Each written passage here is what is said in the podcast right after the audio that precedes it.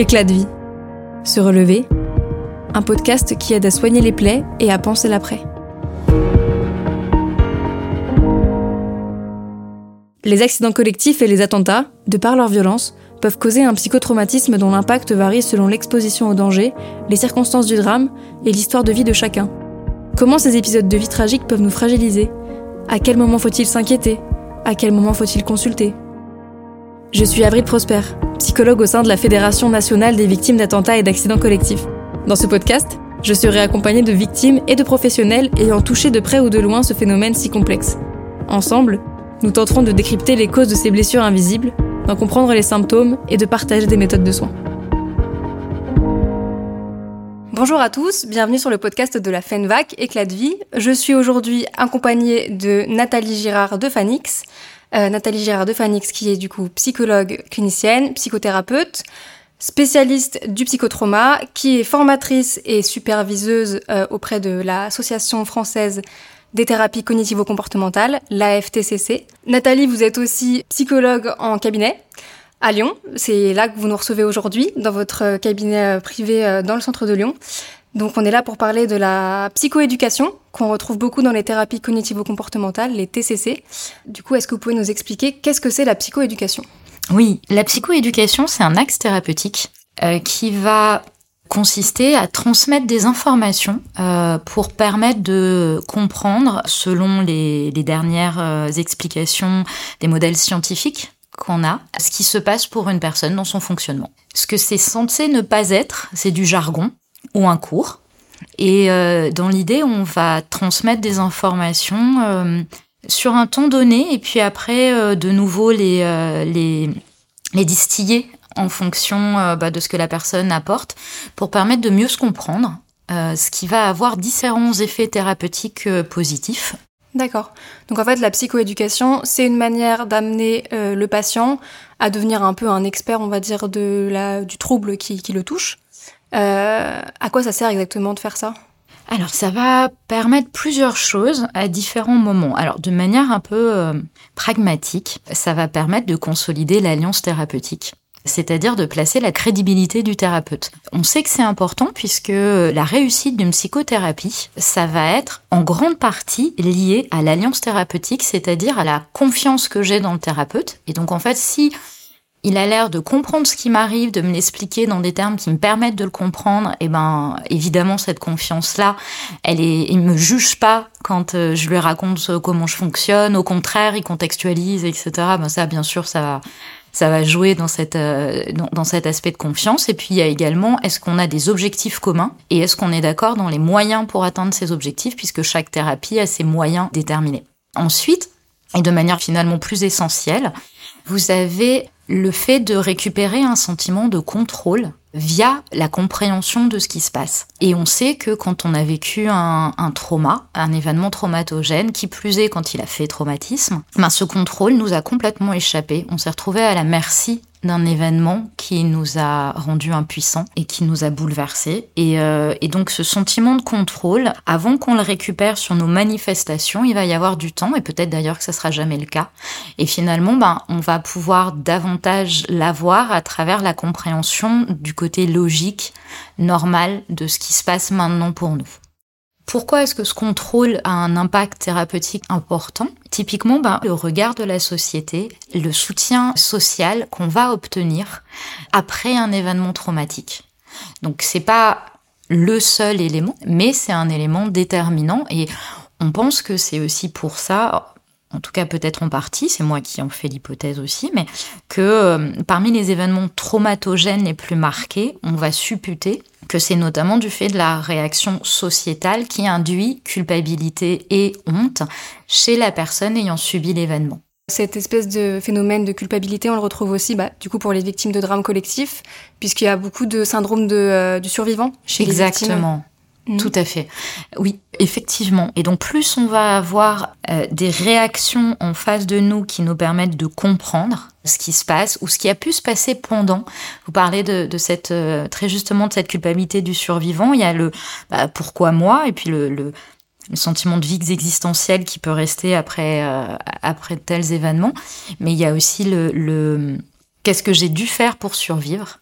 Et des fois, on a fui, des fois, on a paralysé alors qu'on se dit la personne morale que je suis n'aurait pas dû. Et, et toutes ces réflexions ad hoc, qu'on a dans l'après-coup, ou les proches qui disent mais enfin pourquoi t'as pas? C'est vrai qu'en fait, on a aujourd'hui des modèles explicatifs de nos réactions physiologiques qui nous permettent de faire sens de ces réactions bah, qui souvent nous échappent. Hein. Et donc, bah, comme il y a en face de moi quelqu'un qui m'écoute, qui ne réagit pas avec horreur ou jugement euh, à ce que je raconte de comment j'ai réagi, et en plus qui m'aide à le comprendre en dehors de, toute représentation morale, eh ben évidemment, ça va être plus facile derrière de garder un regard sur moi qui me porte, euh, qui me permet de, continuer à, à survivre et puis même à vivre si tout va bien. Si je suis faible de me mettre en colère, si je me sens coupable d'être détachée de mes enfants parce que je suis en émoussement affectif, etc.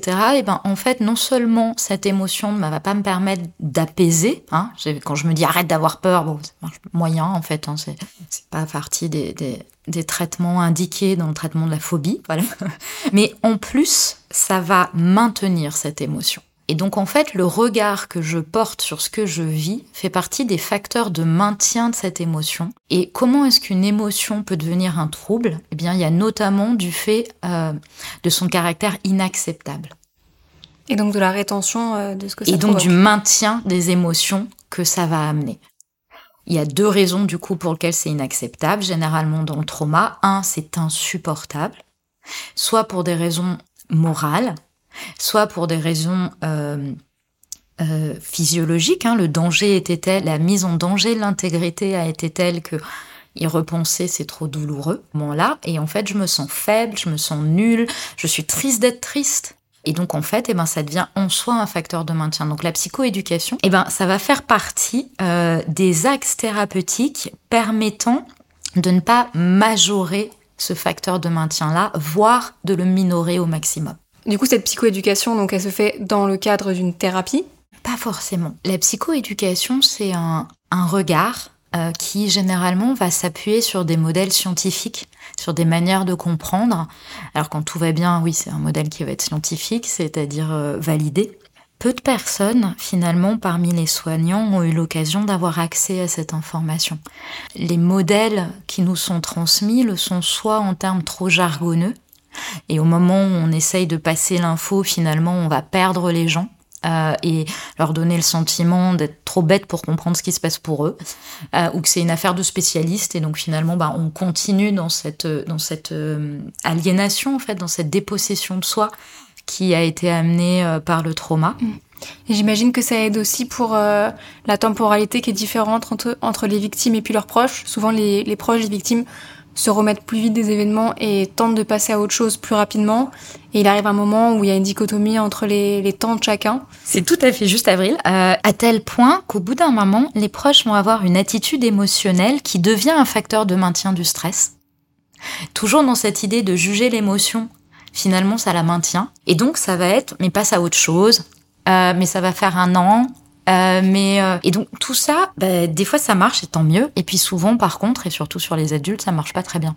Euh, et donc les mais arrête de te plaindre. Bon bah je vais arrêter de me plaindre. Mais je vais pas arrêter de ressentir le mal-être qui m'a amené à me plaindre. Sans même parler des personnes qui ont été touchées directement, il y a aussi les proches qui parfois étaient des proches éloignés, mais qui sont quand même impactés parce que la personne a vécu. Donc euh, ça peut rentrer aussi euh, dans ce cadre-là. Il y a cette idée de la culpabilité de toute façon va être là. Elle fait aussi partie des ressources. Euh, par contre, quand elle est trop intense, elle va complètement me paralyser et m'empêcher de faire quoi que ce soit. Comme toute émotion très intense, la culpabilité à plus de 5 sur 10, elle va faire que je fais plus rien. Et j'ose plus rien faire, j'anticipe trop, derrière je rumine trop, etc. Et donc en fait, elle devient inutile donc non seulement elle est illusoire, mais en plus elle paralyse la vie qui pourrait me rester. Et donc en ce sens-là, le terme de victime peut aussi être le bienvenu parce qu'il va marquer la responsabilité externe de ce qui m'est arrivé et le fait que en fait, on est vulnérable, il y a un contrôle social, euh, il y a des, contrats de sécurité, enfin voilà, il y il y a, oui, il y a un contrat social qui est là pour qu'on prenne soin les uns des autres, pour qu'on fasse attention à un certain nombre de choses dans notre vie pro, quand on prend la voiture, etc. Et, euh, et en fait, quand on n'a pas fait attention pour les autres, c'est pas notre faute. Faire confiance, ça fait partie du contrat de base. Sinon, on se construit pas. L'autonomisation, hein, qui est quand même une valeur euh, extrêmement importante dans la société occidentale, c'est ce à quoi on entraîne les enfants vers l'adolescence, c'est-à-dire vers l'âge adulte, bah, c'est beaucoup faire confiance, partir vers l'extérieur, etc. Et donc, si j'ai ce mouvement-là de, de, méfiance absolue du fait de ce qui s'est passé ou de, de contrôle interne, je dois faire gaffe à tout avec une hyper-vigilance permanente sur tous les liens affectifs ou sur tous les contrôles possibles d'accidents, il n'y a plus de vie possible, il n'y a plus d'autonomie possible.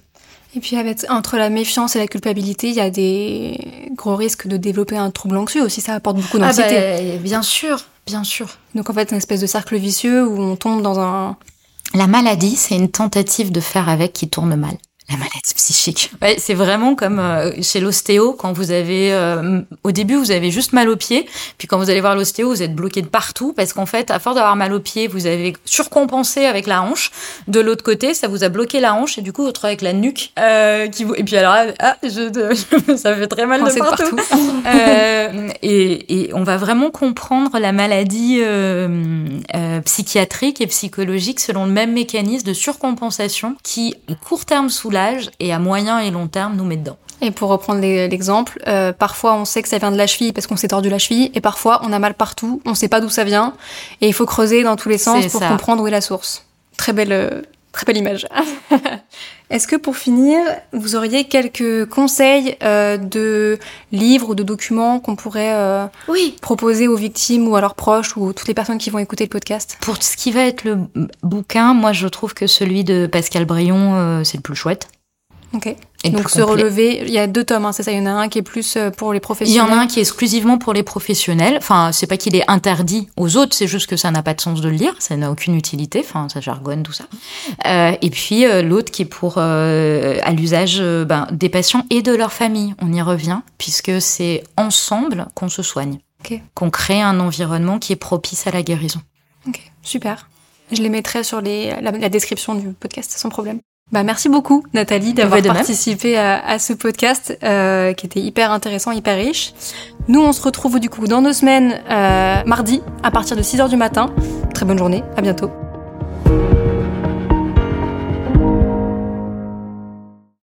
Attention, les informations partagées au fil de ce podcast ne sont en aucun cas un outil d'autodiagnostic ou de soins. Le recours à un professionnel est donc vivement recommandé. À la suite d'un événement traumatogène, il est important de rester attentif aux troubles pouvant intervenir sur le plan psychique ou physique. La FENVAC peut vous orienter vers des praticiens habilités à répondre à vos besoins. En cas d'urgence, contactez le 15.